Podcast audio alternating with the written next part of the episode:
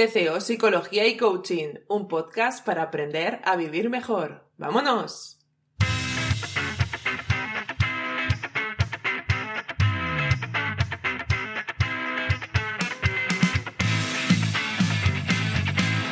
Soy Aroa Granado, psicóloga, y te doy la bienvenida a este canal creado por todo el equipo de tu consulta online.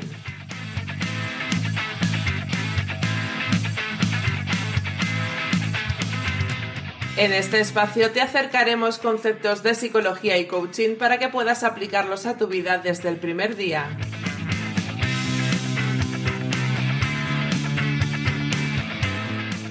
Si quieres saber más sobre nosotros, visítanos en www.tcopsicologiaycoaching.com, la terapia más accesible a un solo clic de distancia. Wow, me encanta la fuerza que tiene esta nueva sintonía. ¿Te gusta? Wow, me encanta. La han hecho específicamente para tu consulta online. Bienvenido, bienvenida a este nuevo podcast de tu consulta online. Yo soy Aroa Granados, psicóloga, y estoy encantada de volver a estar contigo en este podcast de psicología y coaching. Hemos estado durante varios meses un poco a la deriva esta pandemia nos ha trastocado a todos y se ha ido extendiendo y ha llegado también a tu consulta online, donde ha habido una serie de cambios y nos hemos tenido que reorganizar, por eso no hemos podido continuar con esta periodicidad de podcast a la que os teníamos acostumbrados. Pero a partir de ahora Inauguramos tercera temporada de tu consulta online y volvemos a retomar los podcasts semanales que tanto os han ayudado a muchos. Si es la primera vez que escuchas este podcast, bienvenido. Espero que te quedes por aquí muchísimo tiempo. Si ya hace tiempo que nos sigues, pues muchísimas gracias por permanecer ahí y tener esa paciencia de haber estado esperando todo este tiempo. Muchísimas gracias a todos por elegir escuchar este podcast.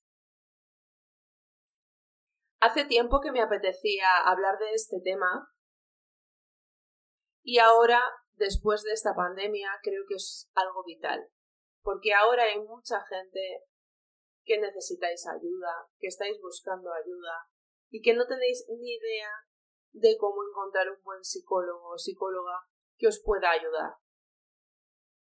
Por eso creo conveniente hablaros de cómo poder encontrar un buen psicólogo o psicóloga que os pueda ayudar en vuestro problema.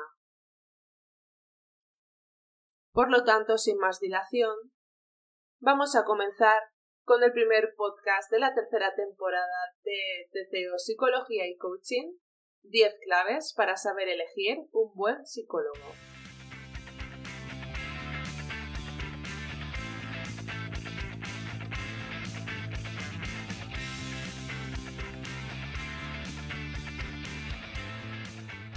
Clave número uno. Que sea psicólogo o psicóloga. Esta clave parece que es obvia, ¿no?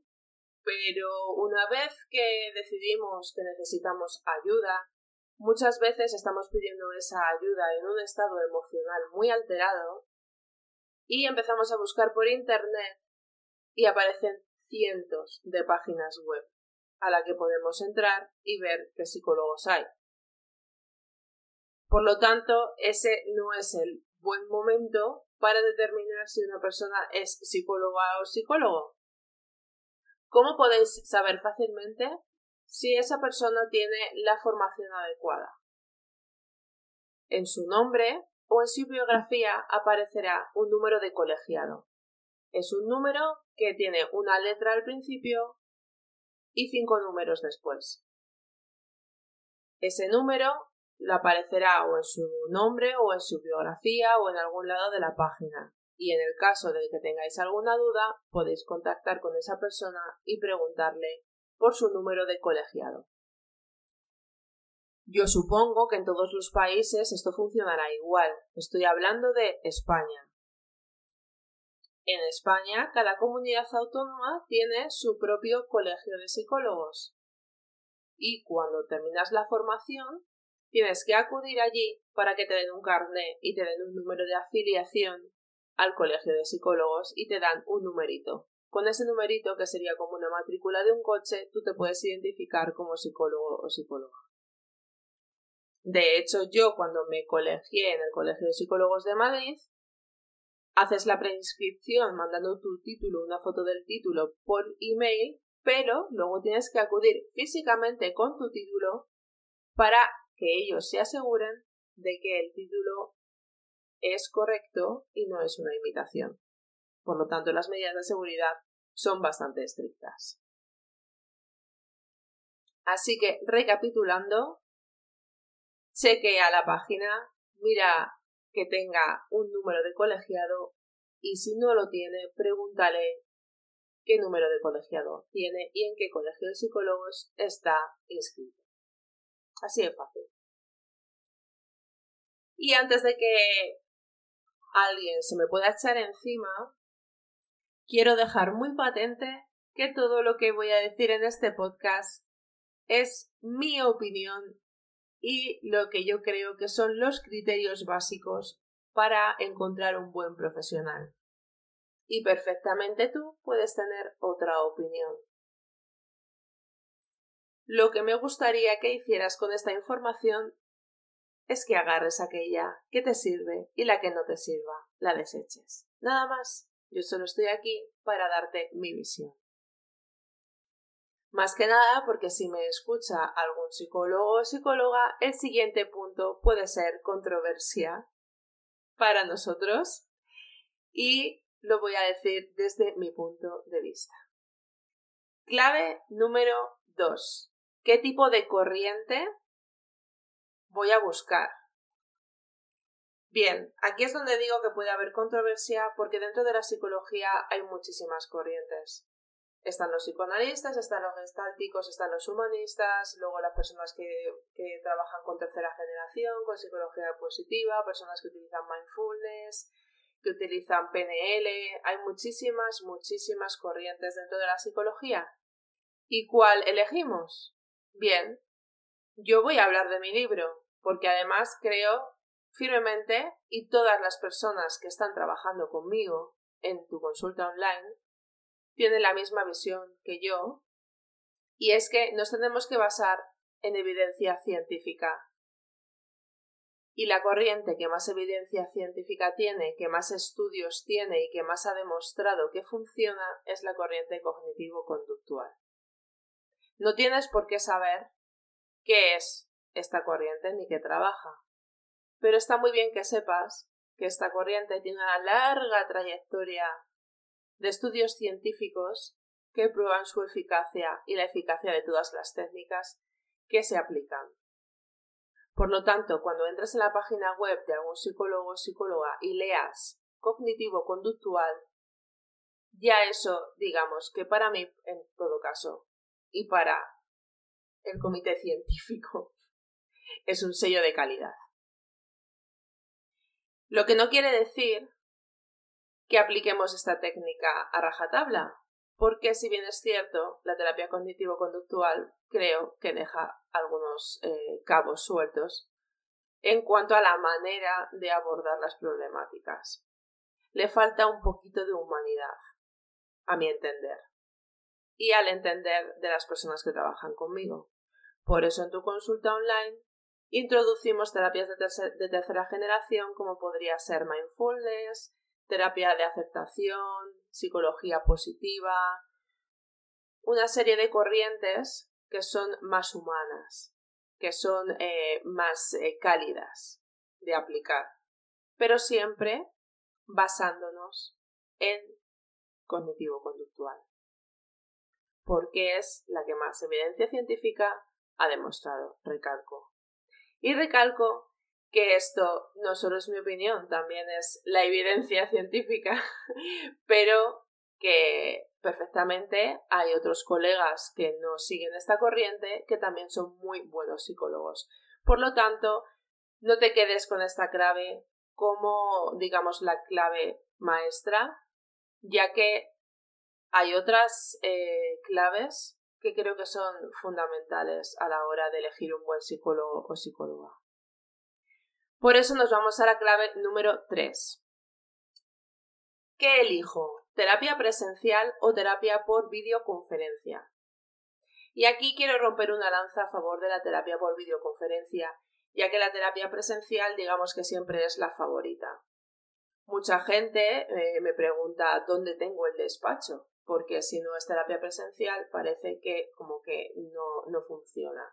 Todavía tenemos en la mente eh, esa idea de que tenemos que ir presencialmente a los sitios y si no, no vale. Pues tu consulta online no tiene eh, gabinete físico ni lo va a tener. Es la decisión que tomé el día que fundé esta página web porque yo intuía que el mundo online iba a ganar al mundo presencial, tanto por la calidad como por el alcance de este tipo de terapia.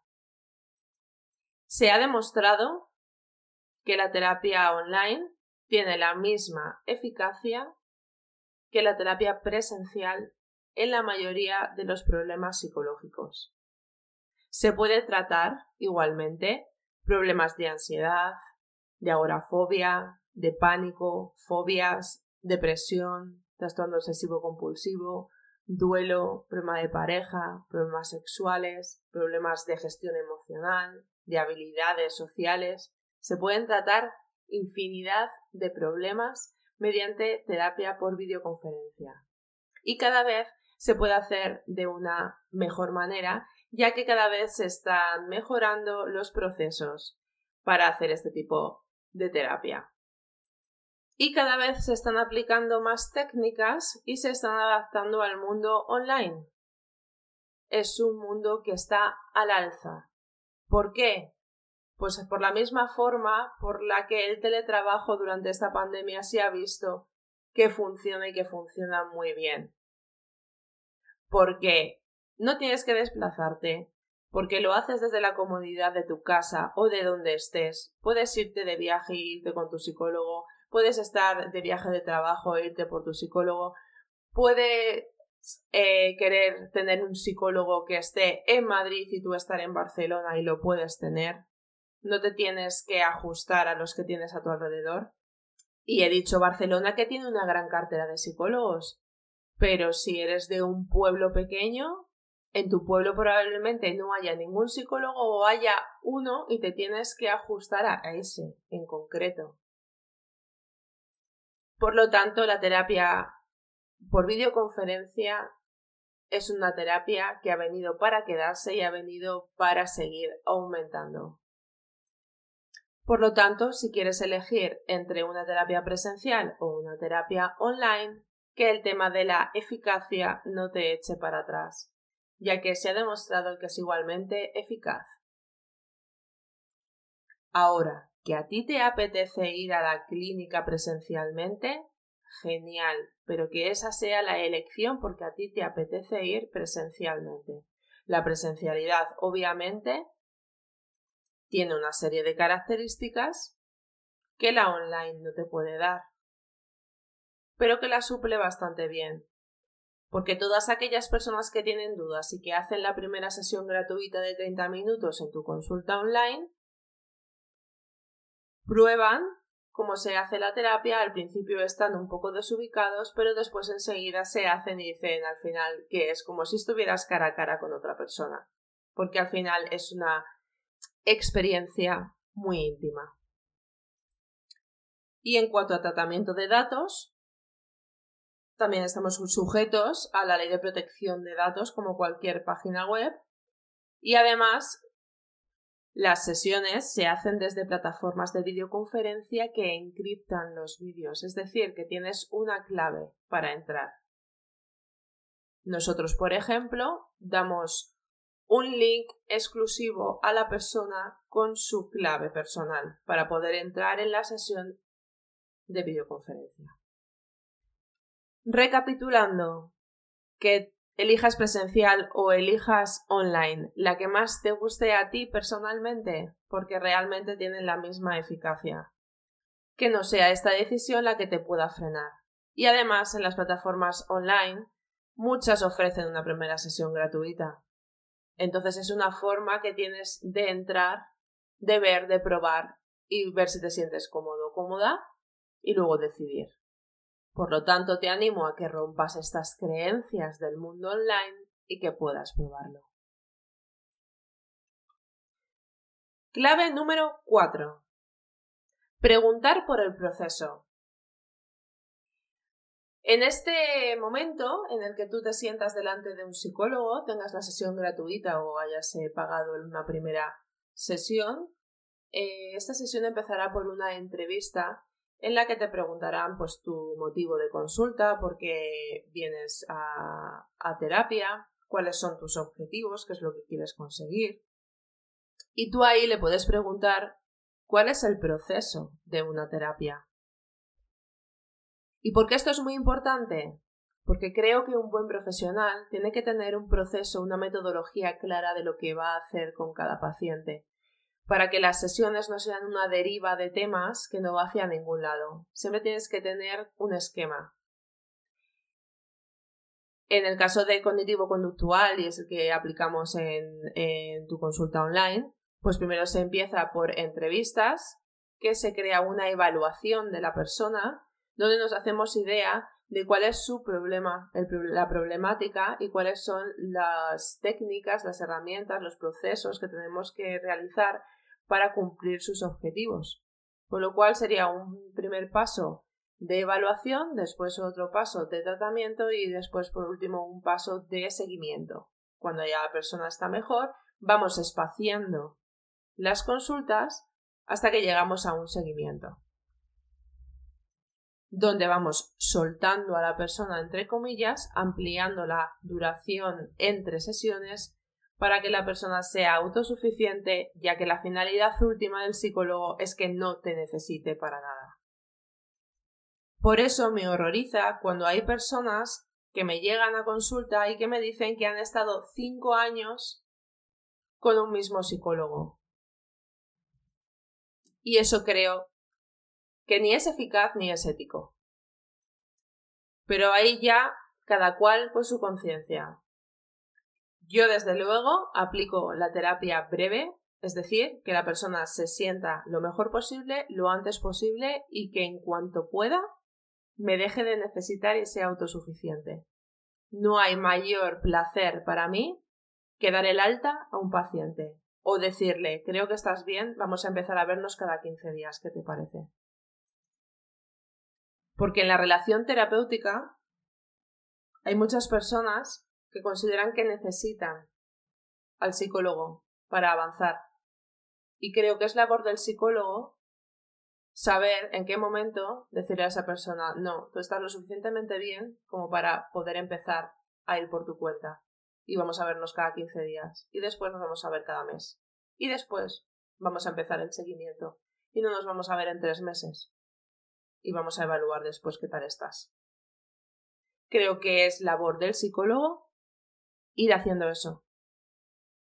Y hay muchos psicólogos que no lo hacen, que es semana tras semana tras semana tras semana y punto. Hay algunas plataformas online en las que tú pagas mensualmente y tú ves a tu psicólogo una vez a la semana y eso no tiene fin. Es como que, bueno, pues una cita de una vez a la semana donde ves una persona con la que charlas y le cuentas pues tu vida. Y eso no es psicología. Y digo plataformas porque ahora mismo están saliendo muchísimas plataformas eh, online en las que te piden una mensualidad y tú estás eh, con un psicólogo hasta que tú decides, eh, mira, ya, ya estoy bien, lo voy a dejar. Y aún así lo dejas y te siguen mandando mensajes tiempo después en plan, retoma tu terapia. Mm, no creo que la psicología sea para comercializarla de esta forma. Porque al final estamos creando adictos a terapia, cosa que no debería ser así, porque la psicología, el fin último, debería ser que la persona sea autosuficiente. Y con esto voy a dejar aquí el tema, porque me caliento, me enervo, ya me conocéis cómo me pongo. Así que nos vamos a ir a la siguiente clave, que sería el tiempo. Aquí quiero aclarar que cuando digo tiempo no me refiero a la duración de la terapia, que esa es otra de las cosas que quiero aclarar. Un psicólogo nunca va a saber si tu terapia va a durar 5 sesiones, 10, 15 o 35. No se sabe porque no te conocemos. Por eso aquellas personas que llegan a la sesión gratuita y me preguntan, ya, pero esto cuántas sesiones van a ser? No tengo ni idea. Es que no tengo ni idea. Es que te acabo de conocer. No sé cuál es tu problemática. No sé qué es lo que tienes detrás. No sé cómo de grande es tu mochila. No sé si tienes algún trauma. No sé nada de ti ni soy adivina. Me encantaría poder ser adivina y decir, vale, en cuanto a lo que veo de ti y lo que adivino, eh, vas a ser 10 sesiones. No, las cosas no funcionan así. Yo creo que tú eres perfectamente consciente de cuán grande es tu problema. Y que tú, mejor que yo, puedes saber si esa terapia va a ser larga o va a ser corta.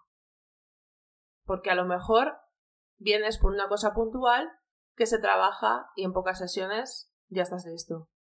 O puede ser que vengas con un problema que llevas arrastrando durante muchísimos años y que se haya hecho una bola inmensa y ya sabes que eso pues no se va a tratar en pocas sesiones, con lo cual tú eres más capaz de saber cuánto va a durar el proceso, más que yo, que te acabo de conocer. Y dicho esto, en cuanto a duración me refiero a la duración de las sesiones. No menos de 50 minutos. Como mucho, 45. Esta es mi recomendación. ¿Por qué? Porque tú llegas a una sesión y empiezas a entablar una conversación normal de personas normales, hola, ¿qué tal? ¿Cómo estás? ¿Cómo ha ido la semana? Cuéntame. Y ya empiezas a entrar en materia. La persona te cuenta cómo ha ido la semana, qué problemas ha tenido, eh, te muestra los ejercicios que ha hecho durante la semana y esto te puede llevar pues alrededor de 20 minutos, incluso media hora. Y después empezamos a trabajar sobre ese problema. A raíz de ver este nuevo sistema de terapias que están saliendo, debe ser de libre consumo, eh, mirad bien la letra pequeña. No miréis, no os quedéis solo en el precio, porque hay alguna plataforma que pone sesión desde 25 euros, pero luego mira la letra pequeña, te están dando 25 minutos. Y en 25 minutos, con lo que te acabo de decir, no has terminado de contar cómo te ha ido la semana, ya prácticamente tienes que acabar la sesión. Y simplemente es por esto por lo que lo digo. Que a veces nos fijamos solo en el precio pero como de eficaz puede ser una terapia de 25 minutos. Quizás te conviene pagar un poco más por una terapia de 50 minutos y asegurarte de que es eficaz, porque al final a largo plazo, ¿cuál de las dos te va a ser más eficaz? Y ahí te dejo la reflexión. A lo mejor hay personas que prefieren 25 minutos de charla. Bueno, pues ahí te lo dejo, pero yo particularmente desde mi experiencia y también preguntando a mis compañeros de TCO Psicología y Coaching, no bajaremos nunca de los 50 minutos. De hecho, nuestras sesiones individuales son 50 minutos, las sesiones de coaching son 60 minutos y las terapias de pareja son 70 minutos. Porque si no, no te da tiempo a trabajar con las personas. Y es que hay cosas que trabajar y las personas necesitan su tiempo sus momentos de reflexión y sus momentos ajá. Es que no vas a conseguir un insight de nadie con una terapia eh, pues en plan fast food, ¿no? Una terapia rápida. Así no, se consiguen las cosas. Esa es mi opinión. Clave número 6. El precio. ¿Cuánto dinero me tengo que gastar en un psicólogo para asegurarme de que sea eficaz? o hasta cuánto tengo que bajar el precio para asegurarme de que no es muy malo. Yo te diría que no te fijases en el precio. Que un terapeuta cobre 100 euros la hora, no indica que sea el mejor terapeuta del mundo. Y que una consulta te cobre 25 euros mm, no indica que sea tampoco la mejor. Para que te hagas una idea, el Colegio de Psicólogos en España te dice que tienes que cobrar las sesiones entre 50 y 60 euros para estar en precio. Y esto es algo muy normal. ¿Por qué? Porque nosotros tenemos unos gastos que cubrir. La terapia no es solo la terapia al tiempo que estás con la persona, luego lleva mucho trabajo después, luego tienes que hacer unos informes, tienes que evaluar el caso, tienes que ver qué es lo que tienes que hacer con esa persona, o sea que no pienses que estás pagando solo por esos 50 minutos que estás delante del psicólogo. Detrás hay ejercicios que corregir, hay un pensamiento, hay una estrategia de tratamiento que lleva, multiplica esa sesión por lo menos por dos, ¿vale? Eh, tú estás 50 minutos con el psicólogo y el psicólogo está otros 110 minutos, otras dos horas a la semana trabajando sobre tu caso para ver cuál es la mejor manera de ayudarte.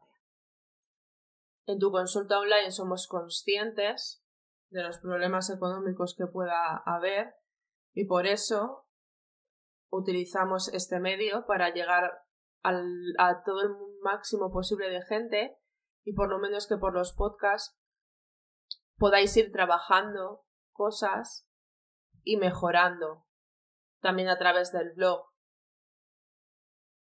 Y esta es una lucha continua para que se promueva más la psicología desde la sanidad pública, ya que ahí tenemos el gran problema, y es que los psicólogos podemos acceder poco a la sanidad pública porque salen muy pocas plazas.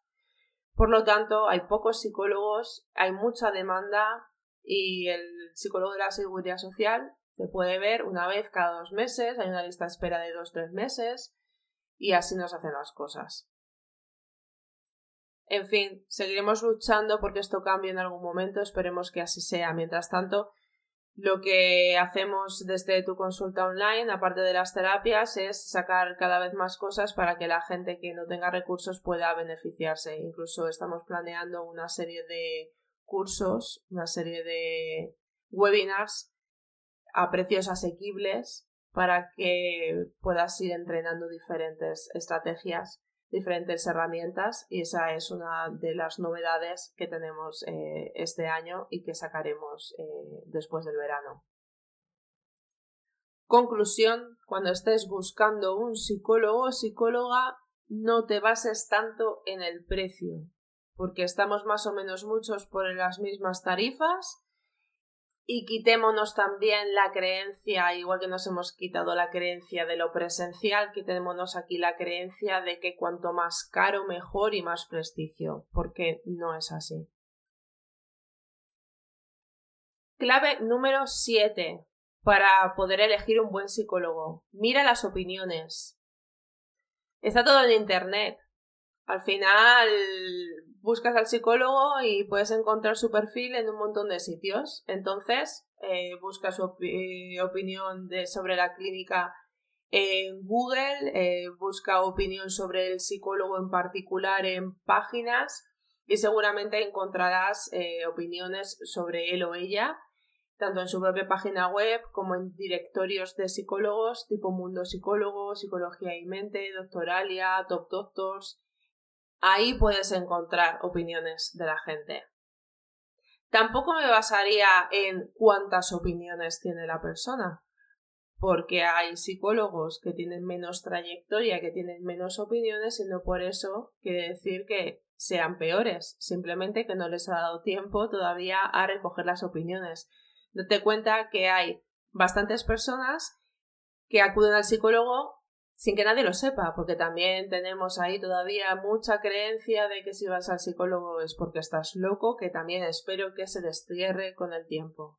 Con lo cual, si ella o él va al psicólogo, nadie lo sabe, se siente avergonzado o la gente de su alrededor no entendería por qué esa persona va al psicólogo, pues es muy reticente a hacerte una opinión. Y eso es algo con lo que yo me estoy encontrando, que pido opiniones a los pacientes con los que trabajo, a los que ya he dado el alta y a lo mejor de 10 me dan su opinión uno o dos, porque no es tan fácil que la gente dé su opinión y más si tienes que poner tu nombre, aunque yo incluso les digo que puede ser de una forma anónima. Aún así es complicado que la gente te opine. Ojalá esto fuera diferente y pudiera ser tan fácil como decir, ¿te ha gustado mi producto? Pues eh, valóralo, como en las tiendas. Los gabinetes de psicología es más complicado que, que nos den opiniones. Por lo tanto, no te bases en el número de opiniones, sino que lee los comentarios, lee lo, lo que dice la gente de ese profesional y básate en ello. Clave número 8. Sesión gratuita. Y aquí es donde voy a sembrar de nuevo la controversia. Porque hay mucha discrepancia entre psicólogos, entre los que opinan que sí que hay que hacer sesión gratuita y los que opinan que no, que para nada, que es un desprestigio de la profesión. Yo opino que hay que hacer sesión gratuita. Y me da igual que sea en terapia presencial o en terapia por videoconferencia. Me da exactamente lo mismo. Creo que hay que hacer sesión gratuita por dos motivos. El primero de los motivos es porque la persona que viene a terapia no te conoce de nada. Con lo cual, él o ella no sabe cómo eres. Solo ha visto un perfil tuyo en Internet, ha visto unas opiniones, una foto, a lo mejor te ha escuchado hablar en podcast o en vídeo, pero no te ha tenido delante, no sabe cómo es interactuar contigo cara a cara. Y para que una terapia funcione, tienes que conectar con tu psicólogo o psicóloga. Esa es una de las claves principales para que una terapia funcione.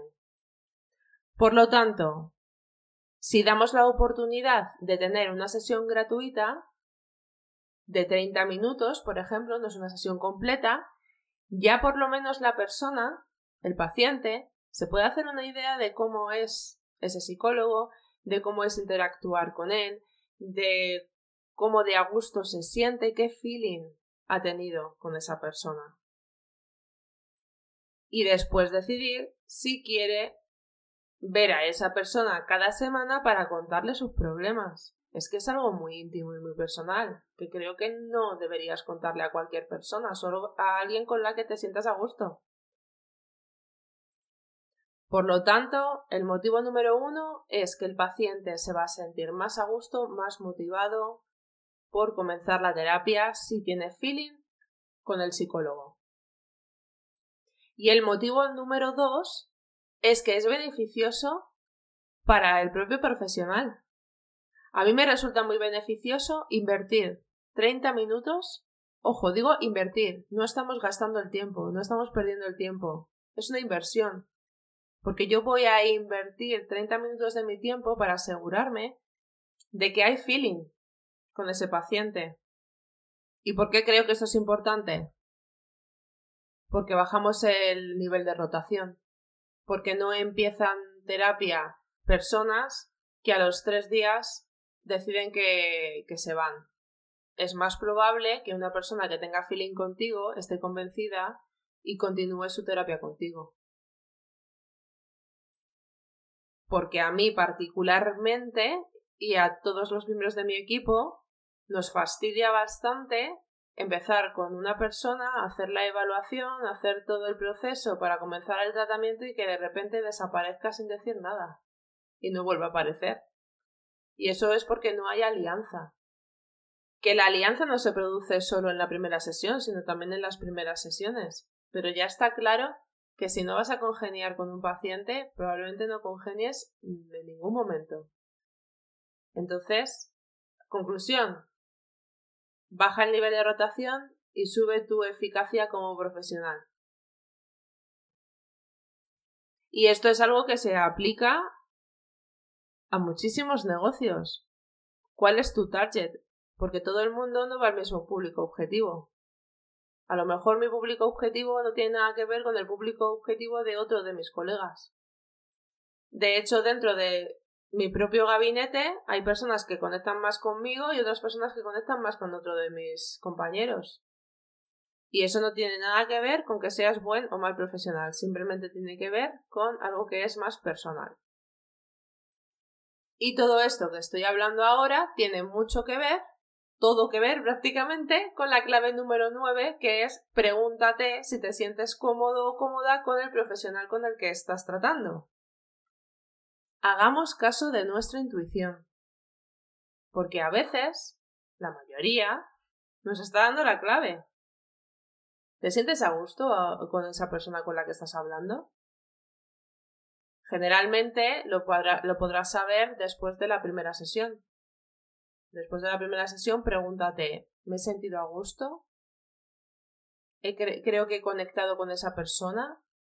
Creo que me escucha. Creo que me ha dado buenas pautas. ¿Me sentiría a gusto contándole cosas íntimas? Hazte todas estas preguntas para decidir comenzar la terapia con esa persona. Porque si ya desde el primer día no te sientes cómodo cómoda con él o ella, pues es que es complicado que te puedas sentir cómodo contando tus cosas. Y al final vas a hacer una terapia contando la mitad, no profundizando, y eso no, tampoco es eficaz. Así que mira a ver si estás plenamente convencido o convencida de que esa persona es la adecuada. Porque es una persona a la que vas a ver semana tras semana. Es una persona a la que vas a ver semana tras semana y que le vas a contar cosas que probablemente no le hayas contado a nadie, nunca. Creo que es muy importante que te pares unos minutos a pensar si estás realmente a gusto con la persona que acabas de conocer. Yo, por ejemplo, soy una persona que soy muy directa, que soy muy enérgica, que soy muy de acción, de hacer las cosas, que soy muy de usar el humor. Y yo sé que mi forma de hacer terapia pues no le va a todo el mundo. Hay otras personas que son más de buscar una persona con la que tener una conversación trascendental durante 50 minutos y eso es lo que les ayuda.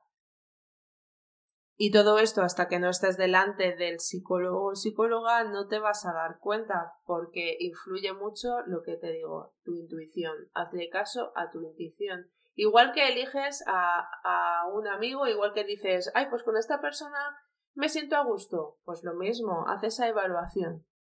Está demostrado científicamente que lo más importante para que una persona cambie no es tanto si es presencial o es online la terapia, si el psicólogo es de una o de otra corriente.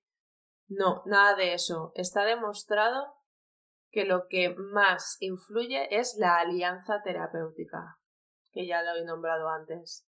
Y la alianza terapéutica es esta conexión entre el psicólogo y paciente que hace que el paciente esté tranquilo para contar todas sus cosas, porque son cosas muy íntimas.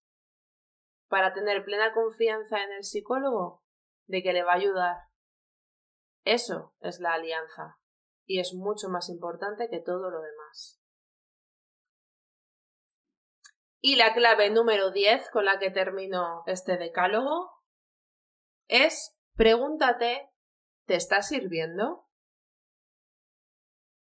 Esta pregunta te la deberías hacer al principio de la terapia, cuando ya lleves 3-4 eh, sesiones, y pregúntate, ¿te está sirviendo? ¿Estás avanzando? ¿Has hecho algún cambio? ¿Crees que esto tiene futuro, perspectiva? Porque si en cuatro sesiones no has conseguido hacer ni un solo cambio y no has visto eh, avance, eh, las cosas no son tan lentas. ¿Vale?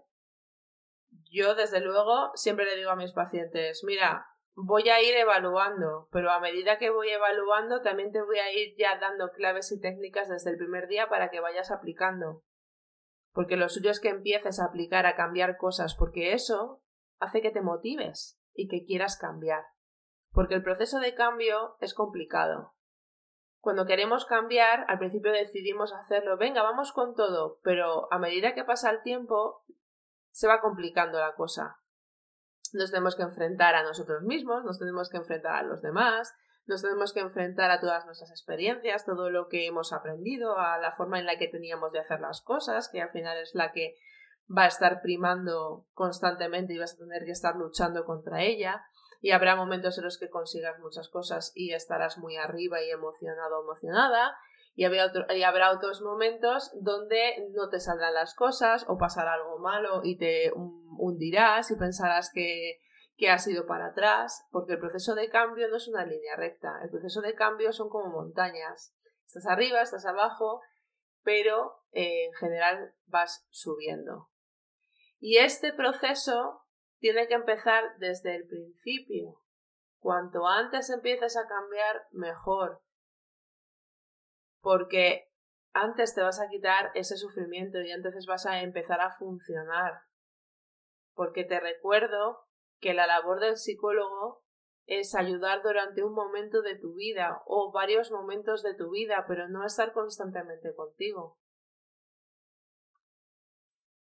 Yo siempre pongo el ejemplo de que imagínate que tú te rompes una pierna y esto sería como si tuvieras una dolencia psicológica. Vamos a hacer ese símil.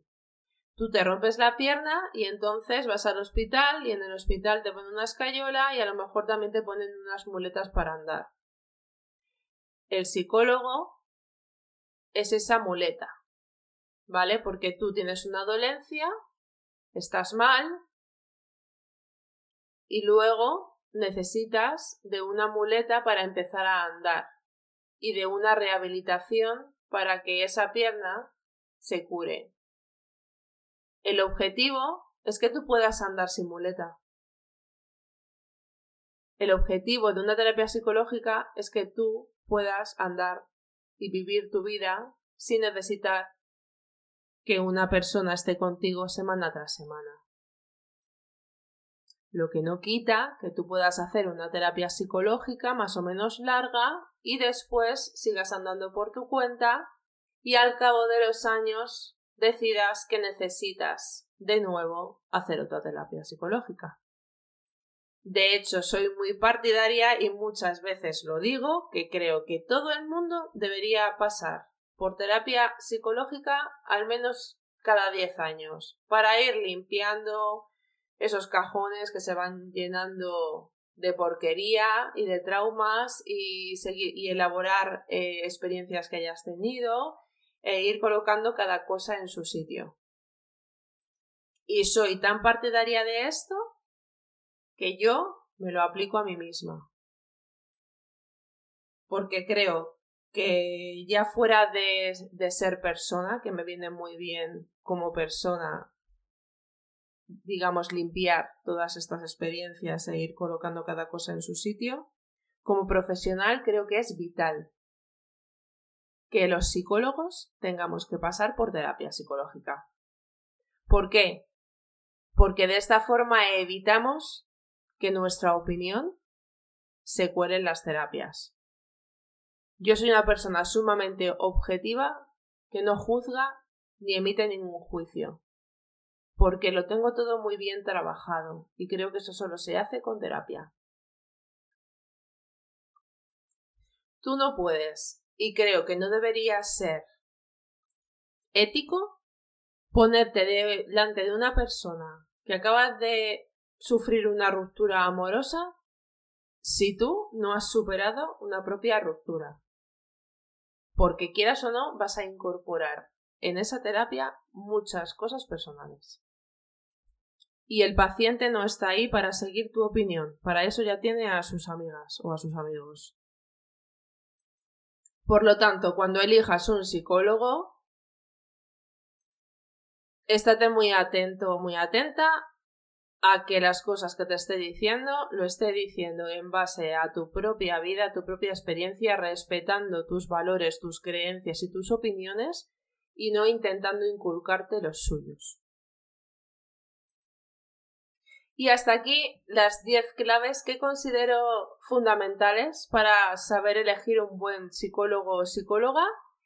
Espero que te sirva.